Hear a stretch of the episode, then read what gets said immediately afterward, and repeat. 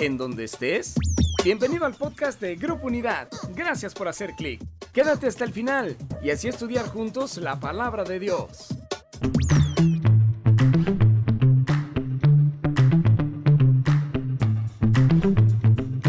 Amados hermanos de la Iglesia Unidad Cristiana en Tijuana, Danilo y Gloriana les queremos felicitar por 40 años de ser iglesia y de ser luz y sal en el nombre del Señor. Felicitamos a los pastores también y oramos en el nombre de Jesús que el Espíritu Santo sea guiándoles a cosechar muchas más vidas y cambiar Tijuana por el Espíritu Santo. Y yo creo que el Señor nos ha eh, preparado para ser testigos de un avivamiento, mover del Espíritu Santo extraordinario en estos años. Así es que estamos listos para eso. Felicidades.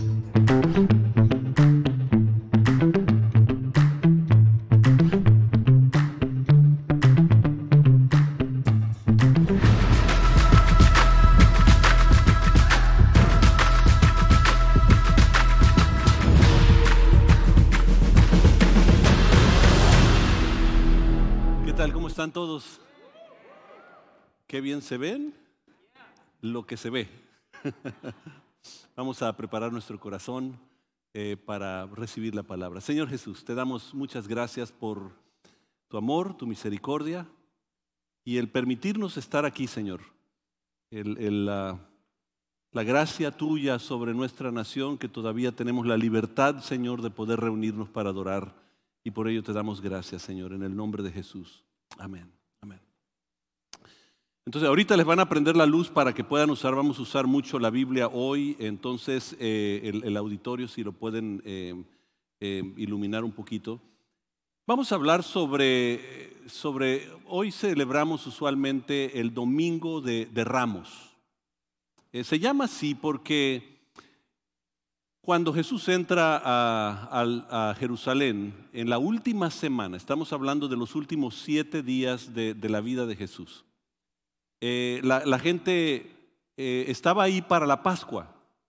Como no había suficientes hoteles, no había suficientes espacios donde dormir, la gente acostumbraba a algo que se acostumbraba durante la fiesta de tabernáculos en ah, Israel donde venían y colocaban y hacían una, tiendita, un, cuartito donde ellos vivían ahí y lo cubrían con, hojas de palmera. Entonces, y, eso era lo que usaron ese día para poner no solo sus mantos, pero también las, las, las palmeras, las, las hojas de palmera, para que Jesús pudiese caminar. Pero nada de lo que hizo Jesús es casualidad. Todo tiene un porqué. Y, por eso nosotros vamos siempre al Antiguo Testamento para ver lo que proféticamente se dijo de él. Yo le he subtitulado a, este, a esta entrada triunfal, vuelve la, gloria, porque tiene, tiene, una razón.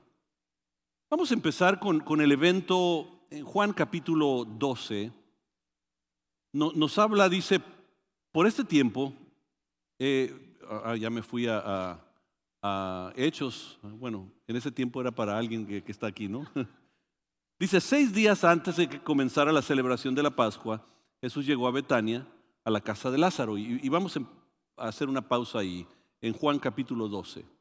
Vamos a estar leyendo Marcos, el Evangelio de Marcos, eh, pero llega y siempre que tú ves en, en los relatos de la Biblia, van a decir subieron a Jerusalén, porque Jerusalén es básicamente una de las ciudades, no la ciudad, pero una de las ciudades más altas. Entonces se consideraba que como ahí habitaba Dios, entonces tú mirabas hacia arriba y subías hacia aquel lugar.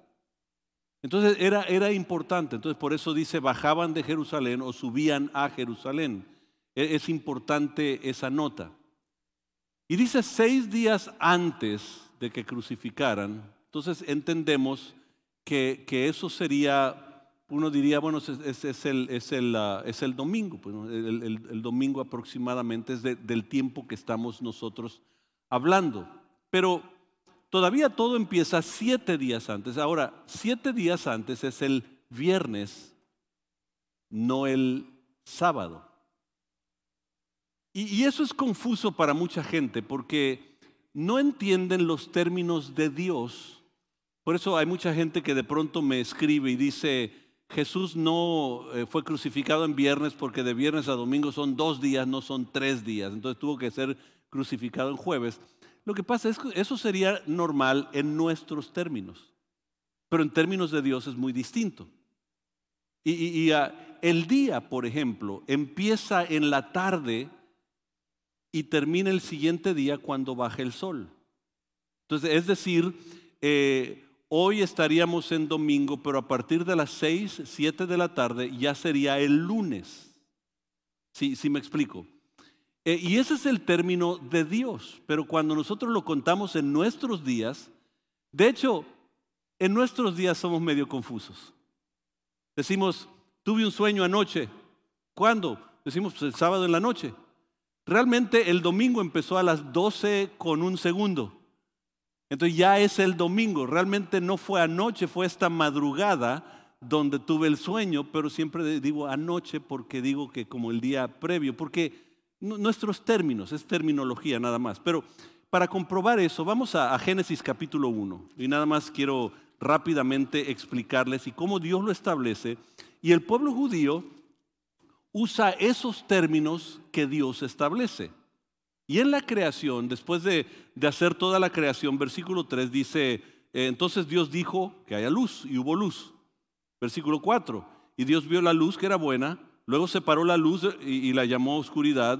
Eh, Dios llamó la luz día y la oscuridad noche, la separó de, de la oscuridad, ¿no? Dice y termina diciendo, y pasó la tarde y llegó la mañana y así se cumplió el primer día. Noten que Dios establece desde la tarde hasta el siguiente día, mañana, es un día. Entonces, en, el, término judío, si por ejemplo alguien es crucificado en la mañana, por ejemplo, del, viernes, es el jueves, por decirlo así. Si es del sábado, que, que no se hacía nada el sábado, es el viernes. O sea, tendrías que esperar hasta el siguiente momento que baje el sol para poder considerarlo otro día. Entonces, cuando tú consideras viernes, empieza el jueves a viernes, es un día, no importa en qué horario, ellos no lo consideraban, ah, fueron dos horas antes de que terminara el día. Eso no era contemplado. El día era día, no tenía en sí término, era nada más la puesta y, la, y la subida del sol. Entonces era un día, siguiente es dos días y el domingo en la mañana, que empezó el sábado en la noche para nosotros, era el tercer día. Entonces, son nada más terminologías que uno tiene que aprender para, poder entender mucho de lo que la Biblia dice y para que podamos nosotros saber interpretarlo. Ahora nos dice que sube Jesús a, a Jerusalén. Y cuando Él va, Él empieza a darle los datos. De hecho, podemos empezar la entrada triunfal desde 14 días antes. El viernes, dos semanas antes, empieza la entrada triunfal donde Jesús va y visita a un amigo de él que se llama Lázaro. Lázaro había muerto, tenía tres días muerto. Y uno dice, ¿por qué? ¿Por qué, ¿Por qué esperó tanto tiempo Jesús nada más para hacer milagro? No, no, no, porque había muerto tres días y de pronto Jesús dice, remuevan la piedra. Les estaba empezando a enseñar desde ese momento a qué venía el Señor Jesús. Y está dándolo en datos proféticos y en datos alegóricos y en datos eh, para que ellos pudiesen entender todo lo que el Señor decía. Y noten lo que les dice. Después de la resurrección de Lázaro, se junta con los discípulos, le dice esto en Mateo capítulo 20, versículo 17. Dice, mientras Jesús subía a Jerusalén, tomó a sus doce discípulos aparte y les dijo en el camino. Ahora, si entiendan que la mayoría de los evangelios, especialmente Juan, está escrito, la mayoría del evangelio tienen que ver con los últimos siete días de la vida de Jesús. No es todo el ministerio. Eh, la mayoría del ministerio de Jesús fue en la región de Galilea. Y a veces iba hacia el norte, a veces entraba a Jerusalén, pero casi todo fue en Galilea. Y de pronto en lo último se la pasa en Jerusalén, porque Él viene con un objetivo, dar su vida por nosotros. Entonces ya está con Lázaro, ya, ya empieza a hablarle a sus discípulos y le dice, he aquí subimos a Jerusalén y el Hijo del Hombre será entregado a los principales sacerdotes y los escribas, y los condenarán a muerte, lo entregarán a los gentiles para que se burlen de él, lo azoten y lo crucifiquen, pero al tercer día resucitará. Más claro no canta un gallo. Les dijo exactamente lo que iba a hacer, pero como todos estaban texteando y viendo sus redes sociales para ver cuántos likes tenía Pedro.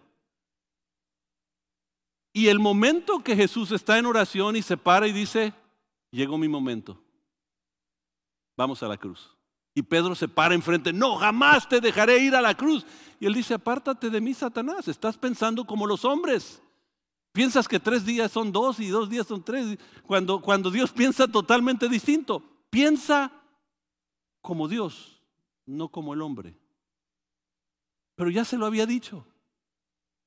Se lo estuvo repitiendo varias veces. Esto es mi objetivo. Finalmente, cuando llega a esa región, después del incidente de la resurrección de Lázaro, surgen algunos milagros y algunas enseñanzas muy importantes. Pero hace tres cosas muy importantes. Sana a un hombre, llega a Jericó y sana a un hombre llamado Bartimeo. Lo vemos en Marcos capítulo 10. Come con saqueo. Lo vemos en Lucas capítulo 19. Después de eso, ahí mismo en Jericó, comió con saqueo. ¿Se acuerdan quién era saqueo, no? El, recaudador de impuestos que le había robado a medio mundo, que es muy raro que los impuestos hagan eso. Entonces, eh, eh, saqueo tiene un encuentro con Jesús. Hay muchos que, se, que vienen de iglesias y, se recordarán de la canción, ¿no? Saqueo era un chaparrito así que vivía en... Wow, algunos se lo saben, muy bien, muy, muy bien. Comió con saqueo y cambia su vida. Hay un saqueo espiritual, pero transforma la vida de, de este hombre. Y después se va a tener una cena en la casa de Lázaro. Ya pasó una semana. Y en la casa de Lázaro hay una, una mujer María, no sabemos quién era exactamente, pero María llega y unge los pies de Jesús.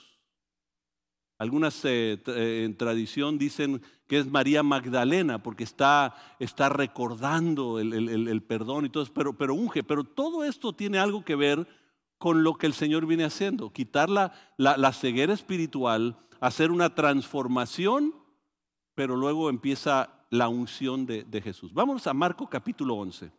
Quiero que, leamos el, el evento de la entrada triunfal de Jesús. Dice, mientras Jesús y los discípulos se acercaban a Jerusalén, llegaron a las ciudades Betfagé y Betania en el monte de los olivos.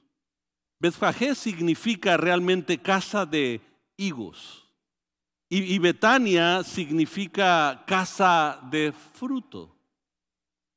Están en esa región y cuando Jesús ve la higuera que no, no da fruto y tiene hambre y, y dice, muérete, ahora puedes entender, porque Él espera que el fruto sea producido en nosotros. Tú no puedes creer en el Señor y seguir la misma persona. Muy distinto es que vayas en proceso, pero tiene que haber un proceso. No puedes ser la misma persona de siempre.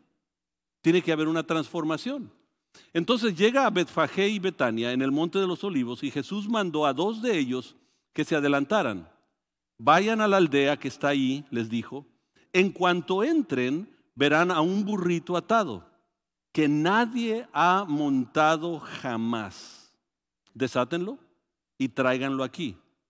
Si alguien les pregunta, ¿qué están haciendo? Simplemente digan, el Señor lo necesita y Él lo devolverá pronto.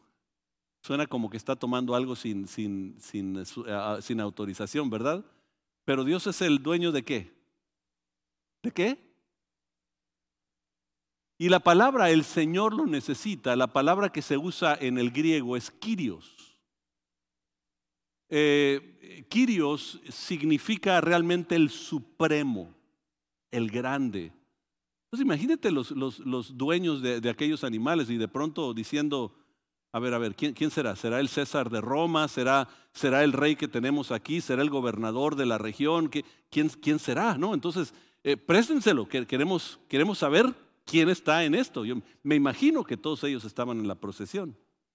Versículo 4, los discípulos salieron eh, y encontraron el burrito en la calle atado frente a la puerta principal. Mientras lo desataban, algunos que estaban ahí les preguntaron, ¿qué hacen? ¿Qué están haciendo? ¿Por qué desatan ese burrito? Y ellos contestaron lo que Jesús había dicho y se les dio permiso para llevarlo. Así que llevaron el burrito a Jesús y pusieron sus prendas encima y él se sentó ahí. Muchos de la multitud eh, tendían sus prendas sobre el camino delante de él y otros extendían ramas frondosas que habían cortado en los campos. Jesús estaba en el centro de la procesión y la gente que rodeaba gritaba, algunas versiones dicen, Osana. Aquí dice, alaben a Dios. Osana significa sálvanos. Porque siempre hay un concepto que nosotros tenemos de lo que va a ser el Salvador. ¿Qué es que nos salve?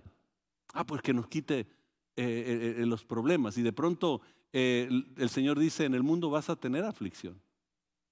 Entonces tú dices, bueno, entonces, ¿qué está haciendo el Señor? O sea, no, no, no entiendo. Lo que pasa es que Jesús lo dijo muchas veces con los discípulos, mi reino no es reino de esta tierra. Pero nuestros conceptos, cuando yo oigo a gente hablar de Jesús, dice es que así no se hacen las cosas porque, por ejemplo, hay un concepto de, que, de que, para que para que alguien tenga hijo necesitas un padre y una madre, un hombre y una mujer. Solo así se puede tener hijos. Entonces de pronto dice, entonces si, si Dios es, es padre y hay un hijo, entonces el Espíritu Santo tiene que ser la mujer para tener al hijo. Entonces yo digo, eso es pensar como hombres y no pensar que Dios es Dios del universo. Pero queremos traerlo acá y tratar de limitarlo a nuestros conceptos en vez de entender que Él es Dios. Y de pronto la gente está diciendo, Osana, sálvanos. Tú eres el que vienes a quitar el imperio romano de, de, yugo que tenemos ahora, de, dificultad. Lo vas a quitar y vas a establecer el trono de nuestro padre David. ¡Wow! ¡Qué bueno! Concepto que todo el mundo tiene. En Hechos capítulo 1, de pronto Jesús dice, oigan muchachos, ya me voy y les voy a mandar a ustedes al Espíritu Santo. Y ellos dicen, ahora sí será cuando vas a establecer tu reino. Y el Señor dice otra vez todavía con sus conceptos. Sí, dice, y me serán testigos en Jerusalén, Judea, Samaria y hasta lo último de la tierra. Y el concepto de Dios, ¡pum!, totalmente rompe los esquemas de, lo que nosotros tenemos. Y sigue diciendo, alaben a Dios, bendición al que viene en el nombre del Señor, bendición al reino que viene, el reino de nuestro antepasado David. Alaben a Dios en el cielo más alto. Versículo 11. Así Jesús llegó a Jerusalén y entró al templo. Después de mirar todo detenidamente a su alrededor, salió porque ya era tarde. Después regresó a Betania con los doce discípulos. Y tú dices, ¿todo esto por qué sucede? Bueno, todo tiene una razón. Él está en la región de Betfagé y Betania. Eh, yo, he estado varias veces en, Jerusalén y si no te ha tocado ir, esa sería una oración que le puedes hacer a Dios. Señor, me gustaría poder ir algún día para ver, pero tú, tú ves, eh, el, el, monte de los olivos es donde está Betfagé y Betania y está arriba de Jerusalén. Yo sé que el lugar alto dicen que es Jerusalén y sí es porque es el momento del el concepto de mirar a Dios en, aquel tiempo. Pero en, regiones había otros lugares más altos y, y entre ellos está a un lado el monte llamado el Monte de los Olivos. Y tú te puedes parar en ese monte, mirar hacia abajo y ver exactamente cómo está la ciudad antigua de Jerusalén. Y hay un camino que pasa por el Monte de los Olivos. Abajo está el Getsemaní y de pronto el Valle del Cedrón y luego un camino que hace como ese, que entra por la puerta oriental que entra al templo. Y tú lo puedes ver en este mapa, más o menos es esto. Aquí está el monte alto donde tú puedes ver hacia la antigua, este sería la antigua eh, ciudad de Jerusalén, y puedes ver y puedes bajar por aquí y entrar al camino que entra por la, puerta oriental y entra a la región eh, de, lo del templo. Y es importante entender eso. Ahora, habiendo dicho esto, Jesús cuando nace, nace para ser rey. Y yo sé que eso, eh, eh, destruye nuestros conceptos de cómo debe de nacer un rey. Especialmente porque el mundo nos pinta la sangre real y cómo debe de ser, qué tipo de cultura, qué tipo de forma, con quién se puede casar, con quién no se puede casar. Pero él llega y nace como cordero entre animales. Y lo ponen en un pesebre, es un lugar donde comen los animales. Y tú dices, eso no tiene nada que ver con realeza. Pero luego magos del oriente llegan y le postran cuando, cuando ya está en casa en, en Nazaret, postran ante él de pronto regalos, a oro, incienso, mirra, que eran los regalos que se, se le daba a los reyes. Eran regalos que representaban la realeza que él venía a entregar a nuestra vida, a verdaderamente ser el rey del universo, para enseñarnos que el reino del cielo es muy distinto al reino del mundo. Venía en humildad y nace para ser rey y cumple en ese tiempo todo lo que las profecías decían de él. Por eso es importante entender el Antiguo Testamento. De hecho, miren, Zacarías capítulo 9, versículo 9 dice, alégrate, oh pueblo de Disión Grita de triunfo, oh pueblo de Jerusalén. Mira, tu rey viene hacia ti. Él es justo y victorioso, pero es humilde, montado en un burro, montado en la cría de una burra. Y tú dices, la cría, bueno, nadie había, nadie había subido ese, ese, ese animal. Usualmente cuando tú subes un animal, un burro o un, un caballo, tienes que avanzarlo primero. Ahí es donde te das cuenta quién era el que estaba montando, que inmediatamente aún el animal se sujetó a aquel que se sentó sobre él. Pero ¿por qué, por qué no tomó a la, a, la, a la, mamá del burrito en lugar de al burrito? ¿Por qué no toma al, al, que ya está formado, que tiene ya su, su eh, su capacidad de seguir las instrucciones que se le da. ¿Por qué no hizo eso? Porque en los tiempos antiguos, cuando un rey se montaba sobre un caballo, era el único que podía montar el caballo. Ellos domaban al caballo y se lo preparaban y nadie más podía subir ese caballo, solo el rey ni para pasearlo de vez en cuando, solo un rey podía montar. Y cuando el Señor dice, ve por ese burrito que nadie ha montado, estaba diciendo, porque yo vengo como el rey del universo. Y empieza a decir exactamente lo que está pasando. Ahora, ¿de, quién estamos hablando? Váyanse a Génesis capítulo 49. En Génesis capítulo 49, Jacob está dando la profecía última a sus hijos, ya está por morir. Y él quiere dejar el legado espiritual de su descendencia. Él quiere asegurar que ellos entienden lo que Dios quiere para su vida. Y empieza con el mayor y le dice, mayor, Rubén, eres el mayor, eres la fuerza, tu juventud vigorosa, pero no le da la bendición máxima.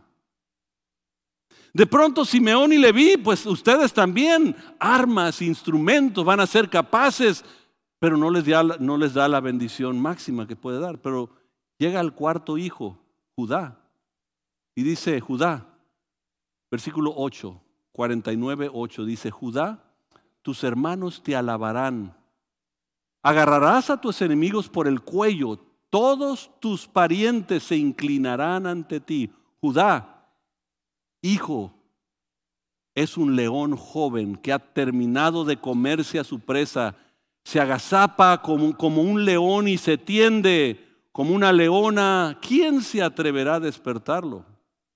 El cetro no se apartará de Judá, ni la vara de mando de sus descendientes, hasta que venga aquel a quien le pertenece, a quien todas las naciones honrarán. Y de pronto le da una profecía que es el final que es el verdadero rey. Está diciendo, tú eres el león de la tribu de Judá. Tú eres el que vas a gobernar. Y noten cómo termina su oración por Judá. Él ata a su potro en una vid, la cría de su burro a una vid escogida. ¡Wow! Y de pronto te das cuenta que está cumpliendo la profecía de unas palabras que dio Jacob, a lo mejor entendiendo lo que estaba diciendo o no. Era lo que Dios le guió a decir para que entienda que aquel que se estaba parando aquel día y le dijo a sus discípulos, vayan, tráiganme, pero no a la burra, al burrito. El que nadie ha montado, sobre ese me montaré porque voy a cumplir la profecía que Jacob dio para la humanidad, porque ha llegado el león de la tribu de Judá. Y de pronto, en, la, tradición judía, entonces nadie podía haber montado el caballo del rey. Entonces, él estaba diciendo, yo soy el rey. Ahora, lo curioso es que cuando toman el, burrito y se lo traen a Jesús, antes de que Jesús se sube, ponen sus mantos como si fuera la, montura para el caballo. Le ponen los mantos. La gente que está también en las calles empiezan a, poner sus mantos y, las, las, hojas de palmeras y todo eso para, para que él pueda caminar. Y tú dices, bueno, ¿y eso por qué? ¿Qué fue lo que sucedió? Bueno, todo esto empieza con un evento de un rey de Israel llamado Acab. Acab era el rey del norte. Israel estaba dividido en dos, Israel en el norte y Judá en el sur. Entonces estaba dividido en dos y el rey de Israel era Acab. Acab empieza a escuchar que viene un, imperio llamado Asiria y como Asiria viene con una, eh, fuerza eh, imponente, entonces él decide ir a hacer alianza con alguna otra fuerza y encuentra un pueblo que ahora se conoce como el pueblo palestino, eh, un pueblo llamado Fenicia. Y los fenicios tenían un rey que también era sumo sacerdote. Adoraban eh, a muchas deidades, entre ellos era Ashterot, y luego eh, lo otro le llamaban los Baales, que significa básicamente los dioses. Y tenían sus profetas de Ashterot y también de los Baales. Y tenía una hija llamada Jezabel. Entonces acá va y hace alianza. Y quiero decirles esto, cada vez que tú vas a hacer alianza con el mundo, eventualmente te va a destruir. No puedes hacer alianza con el mundo, Dios no nos manda eso. Dios manda a levantar a los hijos de luz para ser un ejemplo de la gloria de Dios. Pero hay muchos que piensan que tienen que hacer alianzas y hacerlo en la manera que lo hace, que lo hace el mundo. Entonces él fue a hacer alianza con Fenicia y de pronto la alianza lo lleva a decir, bueno, para, para confirmar esta alianza me caso con Jezabel. Jezabel de carácter fuerte, él no puede dominarla y ella llega a Israel y de pronto dice, qué enfadosa esta cultura y religión judía. Mejor lo que voy a hacer es establecer lo mío. Y empieza a tomar la, religión y el paganismo, los Baales, adorar a los Baales, Ashterot, empieza a traer sus profetas, 200, 400, para, para empezar a profetizar y empieza a amenazar los profetas del pueblo de Israel y se van y se esconden en cuevas. Y es un siervo de Acab que es fiel a Dios que empieza a llevarles comida para que puedan sostenerse, hasta que finalmente se levanta uno, dice, ¿cómo vamos a estar aquí con miedo? Entonces se levanta y va y reta a los profetas de los Baales y de Ashterot. Y después de todo eso, ella empieza a alejar tanto al pueblo de Israel, dice que Acab hizo lo malo ante los ojos de Dios. Qué triste ella murió en una forma muy vil. Finalmente, el, líder del ejército, que pronto será el, próximo rey, el líder del ejército, va y manda a su gente para atraparla, porque ella era la que estaba llevando a pecado al pueblo. Entonces ella, de su orgullo tan grande, Jezabel va y se viste de reina, dice, voy a morir, pero voy a morir como reina, y se pinta, se peina, se pone sus alhajas, porque iba a morir como reina. La tiraron por una ventana, cayó desde alto y aún los caballos la, pisotearon. Murió vergonzosamente, pero el orgullo, el orgullo, amados, hace algo horrible, nunca te deja ver realmente nuestro, nuestra deficiencia y nuestros errores. Es algo de lo más grande que hay, de lo más grave que hay. Y Jezabel así era. Y finalmente sus dos hijos toman, uno toma posesión primero como rey de Israel y luego el otro hijo. Y dice la Biblia que los dos hicieron mal ante Dios. Hasta que llega Segunda de Reyes capítulo 9, versículo 13. Segunda de Reyes 9:13 dice, dice versículo 12. Dice, él me dijo, ahora es Jehú, el que lideró el ejército para regresar al pueblo de Israel. Dice, él me dijo, esto dice el Señor, yo te he ungido para que seas rey de Israel. Y noten qué hacen. Enseguida ellos tendieron sus mantos sobre las gradas y tocaron el cuerno de carneros mientras gritaban, Jehú es rey tenían los mantos. Lo que estaba haciendo el pueblo sin saber que estaban haciendo, estaban ungiendo al que verdaderamente sería el rey del universo. Ellos querían a un rey que quitara Roma. Él estaba viniendo a transformar el corazón de la gente. Y ahora de pronto vemos a Jesús en el monte de los olivos y de pronto bajando por el camino del monte de los olivos, cruzando el Getsemaní, y entrando al, camino que entra a Jerusalén y entrando por la puerta oriental. Y tú dices, bueno, ¿qué, ¿por qué eso? ¿Por qué ese camino? ¿Por qué lo hizo así el Señor? Porque 586 años antes de Cristo surgió la cautividad de Babilonia. Después de Asiria llegó Babilonia, que era un pueblo interno del norte y del sur, pueblo interno que tomó posesión de Asiria con una fuerza grandísima.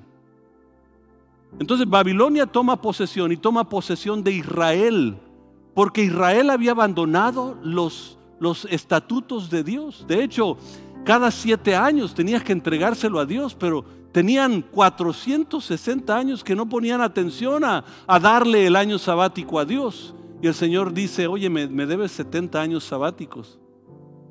Entonces los manda a 70 años con Babilonia en esclavitud. Y cuando viene la esclavitud, Ezequiel, el profeta, se, se para en el monte de los olivos y ve hacia Jerusalén. Esto es impresionante. Y en el capítulo 10, versículo 18, noten lo que está viendo Ezequiel. Luego la gloria del Señor salió de la entrada del templo y se sostenía en el aire por encima de los querubines.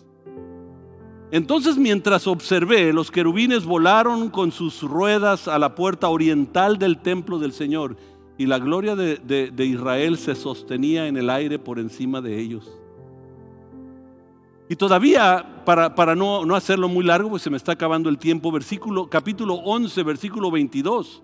Dice, luego los querubines desplegaron las alas y se elevaron en el aire con las ruedas junto a ellos la gloria del Dios de Israel. Se sostenía en el aire por encima de ellos. Entonces la gloria del Señor se levantó de la ciudad y se detuvo sobre la montaña que está al oriente. Ezequiel, el profeta, está viendo hacia, hacia abajo el templo y cómo ve la gloria de Dios que sale del templo cruza la puerta oriental y sube al monte de los olivos y ahí reposa. ¡Wow! Y ahora Cristo en su último momento, Jesús en sus últimos momentos aquí en la tierra, se para en ese monte donde va a estar orando diciendo Jerusalén, Jerusalén, cuántas veces quise juntar como la gallina junta sus polluelos pero mataste a los profetas, hiciste esto desde acá, Jezabel, todo eso. Le llamaba la gran ramera, que aquellos que se apartan de Dios es lo mismo. Está en ese monte donde se asentó la gloria de Dios. Y ahora dice, mi tiempo ha llegado para entrar al templo una vez más. La gloria se había apartado. Ahora la gente está honrando al rey, esperando que él haga lo que nosotros queremos. Pero mira, La gente lo adoraba, pero, pero aquí está una frase muy, muy importante. Mientras Jesús era lo que ellos querían, le adoraron. Aquí me faltó una coma. Mientras Jesús era lo que ellos querían, le adoraron. Pero cuando Jesús es lo que ellos necesitan, entonces lo crucifican porque a veces nosotros lo que queremos es que Dios haga lo que yo quiero, lo que yo siento que necesito. Y Él está diciendo, no, no, espérate, tú necesitas mucho más de lo que tú crees. Por eso en Apocalipsis capítulo 2 y 3, lo que el Señor hace, llega con la iglesia y habla con ellos algo distinto a lo que ellos piensan que necesitan. Y dice Éfeso, tú piensas que, has defendido y te, te felicito por defender mi nombre, por levantarme, por trabajar duro, fuerte. Pero una cosa tengo contra ti. Has abandonado tu primer amor. Y todas las iglesias tenían un concepto de lo que ellos pensaban que eran. Piensas que eres rico y grande, pero eres un pobre y miserable. Y el Señor les dice, porque Él está viendo, porque a veces nosotros nada más estamos buscando lo que queremos, pero Él está buscando lo que necesitamos. ¿Qué necesitamos? Que, que, el imperio romano cese de existir. No, necesitamos que nuestra mente sea transformada y nuestro corazón sea transformado. Y de pronto se para en el monte de los olivos y dice, es tiempo de bajar. Juan 1.14 empezó a decir, diciéndolo, y vimos su gloria gloria como del unigénito del Padre, lleno de gracia y verdad. Y él está diciendo, ahora la gloria del Señor que se apartó en el tiempo del profeta, ahora la gloria del Señor está regresando al templo. Y noten, Marcos capítulo 11, versículo 11 dice, y llegó al templo y observó todo lo que estaba pasando y luego se retiró. El siguiente día regresa a voltear mesas y a, dar la profecía de Jeremías que decía, ustedes han convertido mi templo en cueva de ladrones, porque había mucho comercio. ¿Era malo hacer el comercio? No, era necesario ese comercio porque gente viajaba de muy lejos, no podían traer ovejas en todo su camino, compraban ahí para hacer sacrificio, pero sí demandaba el Señor que la oveja sea sin mancha. Y ahí decidieron vender lo más barato, lo manchado y no darle lo mejor al Señor. Y el Señor dice, ese no es mi templo. Para que la gloria mía esté en el templo tuyo, necesitas hacer las cosas que yo anhelo para tu vida, para que tú puedas ser transformado verdaderamente. El Cordero de Dios llegó a su destino. Él regresaba al templo. Su meta era el templo y la gloria de Dios regresa al templo. Y hoy, esa entrada triunfal que surge para celebrar la muerte y resurrección de Jesucristo empieza en este momento donde te dice en segunda de Corintios, pues nosotros somos el templo del Dios viviente. Como dijo Dios, viviré en ellos, caminaré entre ellos, yo seré su Dios y ellos serán mi pueblo. No, no, tú no necesitas sanidad. Tú necesitas la gloria de Dios. No, tu casa no necesita restauración, necesita la gloria de Dios. Y a veces estamos buscando que el Señor nos libre del imperio romano y el Señor dice, espérate, quiero transformar tu corazón, quiero transformar tu mente para que pienses, actúes, seas distinto y puedas ser la luz de Jesucristo en este tiempo de tanta oscuridad. Porque la gloria quieres regresar a tu casa. Pero hay muchos de ustedes que no han sentido la gloria de Dios en mucho tiempo. Porque el profeta vio que se apartó, salió por la puerta del oriente y se fue al monte de los olivos. Y su recorrido para morir, Jesús, empieza en el monte de los olivos. Y empieza a decir, yo quiero restaurar todo. Por eso en Apocalipsis a las iglesias le dice, regresen, regresen a hacer las primeras obras, regresen a hacer lo inicial. ¿Qué fue lo inicial? El llegar y decir, Señor, te necesito nuevamente. En mi vida, en mi casa, en mi trabajo, en mis sueños, en mis anhelos. Necesito que descienda una vez más, montado sobre su caballo blanco, el Rey de la Gloria, y que entre a mí la gloria de Dios. Señor Jesús.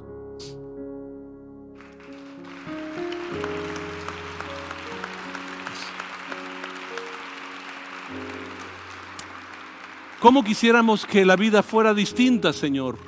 El pecado nos ha llevado por una, una decadencia completa. Pero nosotros estamos buscando nada más que alivies nuestro dolor, cuando tú quieres hacer mucho más que eso. Quieres manifestar tu gloria en nuestra vida. Y eso es lo que la entrada triunfal muestra que tú querías venir a mostrar tu gloria y regresaste al templo. Y ahora nos has hecho a nosotros el templo del Espíritu Santo. Señor, entra en nosotros nuevamente para que podamos ver tu gloria. Quiero ver tu gloria, Señor. Fue el clamor de Moisés. Quiero ver tu gloria, Señor. El clamor de tantos. Y finalmente cuando lo vimos, lo que queríamos era liberación de aquello que nos oprimía, sin saber lo que más destruye es la eternidad y el destino donde la pasaremos. Señor, que tu gloria regrese a nuestras casas. En el nombre de Jesucristo. Si tú estás aquí y nunca habías recibido a Cristo como Señor y Salvador, si me estás viendo en línea y nunca habías recibido a Cristo como Señor y Salvador, Él está en el monte de los olivos esperando descender al templo de tu, de tu vida y dejar que la gloria de Él regrese a tu vida. Y es sencillo, todo lo que tienes que hacer es una oración, creyendo, cierra tus ojos y di esto, Señor Jesús, Gracias por dar tu vida en la cruz por mí. Todo lo hiciste para darme vida y vida en abundancia. En el nombre de Jesús lo recibo. Amén. Si hiciste eh, esa oración, hoy empieza una nueva vida. Habrá alguien que lo hizo por primera vez, nada más para reconocerte. Ahí donde estás, levanta tu mano nada más para reconocerte si lo hiciste por primera vez, hay una persona acá, muchas gracias, Otra otras personas, gracias. Bienvenidos a la familia de Dios. Se acercarán personas que nada más les queremos entregar algo eh, que, les va a ayudar a crecer a ustedes. Si nunca habías recibido material así, también levanta tu mano, alguien se acercará eh, para, para que tú puedas recibir ese material. Si tú recibiste a Cristo en pantalla, con nosotros, nada más pon la palabra acepto. Y si tú pones esa palabra, inmediatamente te llegará el material para que lo puedas descargar ahí mismo en tu computadora o en tu dispositivo. Y los demás vamos a dar a Dios nuestros diezmos y ofrendas. Hay, hay distintas formas de dar y van a estar en su pantalla para que, para que aquellos que están viendo sepan que hay muchas maneras de poder dar ya no lo hacemos en forma tradicional, pero de todos modos lo que creemos es que la gente, los que van a ser fiel, seguirán siendo fiel a Dios. Dios nunca falla. Y aquí lo que, lo que van a hacer, recibiste tu sobre, puedes poner ahí algo y, incluye, incluye tu petición si quieres, por favor, hacemos llegar eso al equipo de oración y hay unos buzones a la salida donde puedes depositar tu diezmo y ofrenda. Pero para aquellos que están en línea y ustedes, ¿por qué no oramos? Junten a su familia ahí donde tú, estás en, en pantalla. Junta a tu familia para orar por los diezmos y ofrendas que tú vas a entregar y vas a reservar para el Señor ahí. Señor Jesús, la Biblia nos pide que honremos al Señor con nuestros bienes. Es una muestra de decir que no dependemos en los formatos humanos, dependemos en ti, Señor. Y lo que nos has dado es bendición tuya, el 100% es bendición tuya. Y todo lo que pides es nuestra obediencia a ti, Señor, en creerte. Hoy te entregamos los diezmos y ofrendas, sabiendo que lo que este, entregamos estamos dando la bendición a futuras generaciones nuestras. En el nombre poderoso de Jesucristo. Amén. Amén. Vamos a despedir la gente en línea. Que Dios les bendiga. Los dejo con el host de ustedes. Qué bueno que has disfrutado de este podcast que Grupo Unidad trajo para ti. Y claro, te invitamos a que visites nuestras redes sociales, Facebook, Instagram, YouTube y nuestra página web www.unidad.org y ahora en podcast. En Grupo Unidad estamos transformando vidas.